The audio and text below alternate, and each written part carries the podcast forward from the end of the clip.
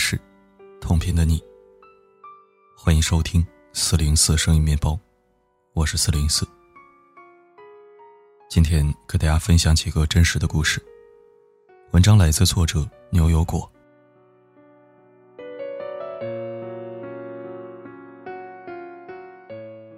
二十四岁的小飞在一次聚会上认识了比他大两岁的小智，并对他一见钟情。然而，小智看上的人却是小飞的闺蜜桃子。为了能追到桃子，小智经常请小飞吃饭，让他帮忙传话。这一来二去，小智和小飞看对了眼，确定了恋爱关系。谈了半年时间左右，小飞就怀孕了。当他把这个消息告诉小智的时候，小智的表情有点奇怪。他说：“回去考虑考虑。”等了三天，小智终于联系了小飞。要不先把孩子生下来，再补办婚礼。这样孩子的满月酒和婚礼一起办，多热闹。小飞和小智领了证，小智家就开始变脸。待小飞肚子渐渐隆起，怀孕四个月的时候，无意中发现小智手机里和他母亲的对话。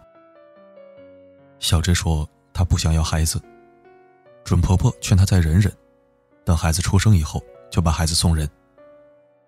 因为小智的哥哥没有生育能力，结婚很久也没有孩子，去领养一个别人的孩子，不如过继弟弟的孩子，到时候准婆婆就可以帮忙带带。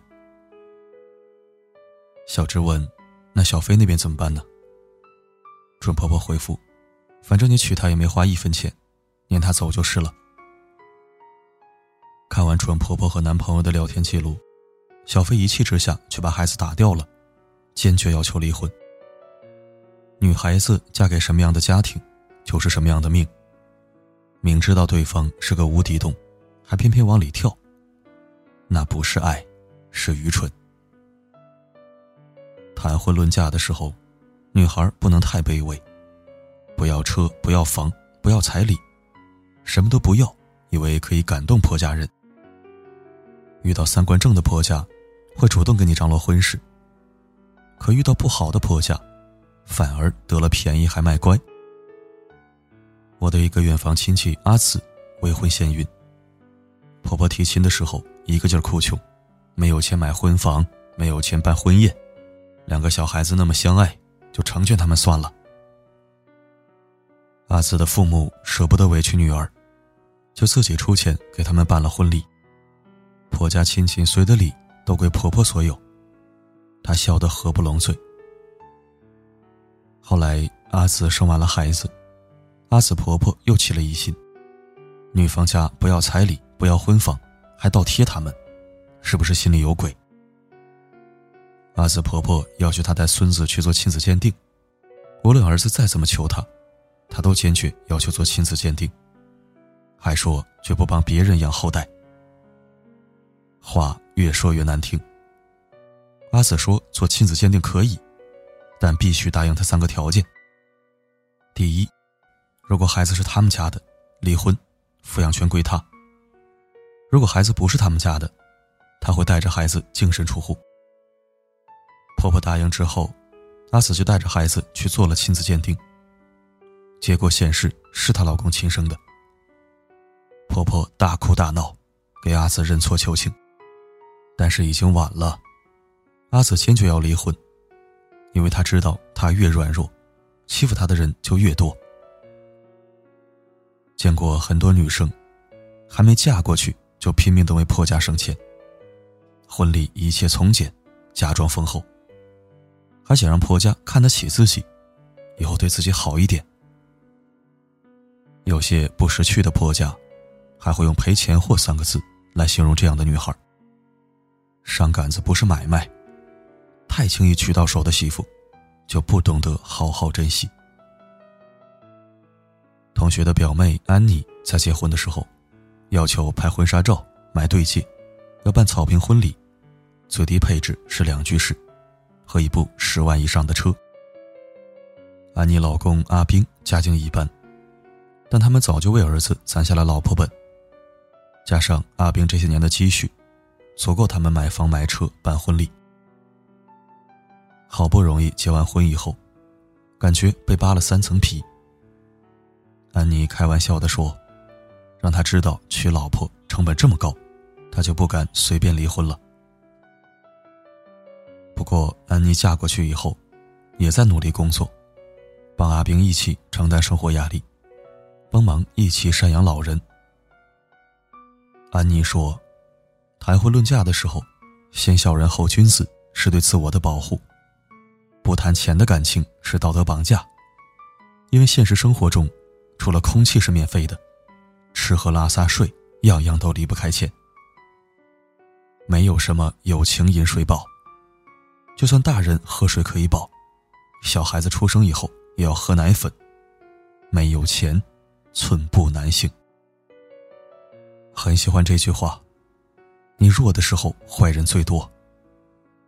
人的本性都喜欢挑软柿子捏。你越强大，怕你的人就越多。所以，当你在婆家受委屈的时候，问问自己，是不是太容易妥协了？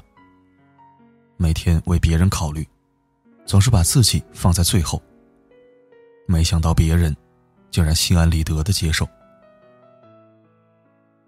我的婚姻观是：先谋生，后谋爱；先爱己，后爱人。余生别睡太晚，别爱太满。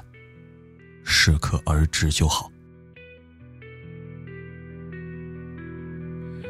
不知不觉又走到这条街，往事历历浮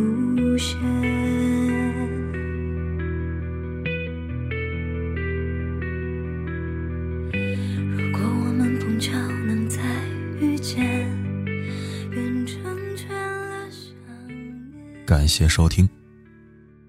有时候想想，这个世界真是有趣啊！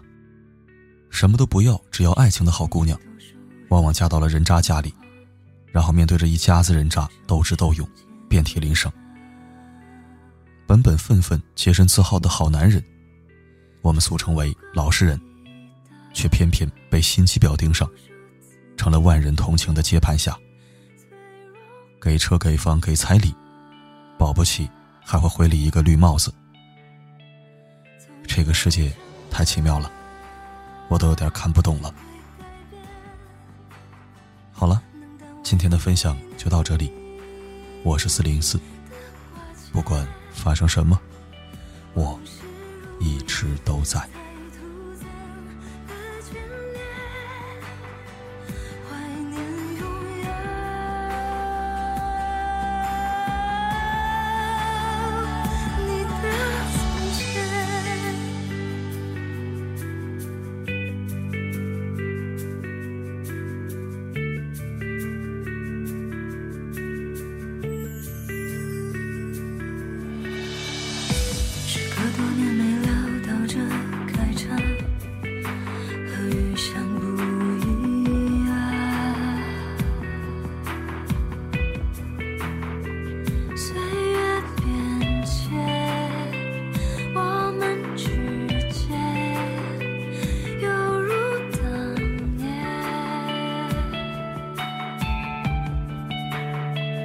in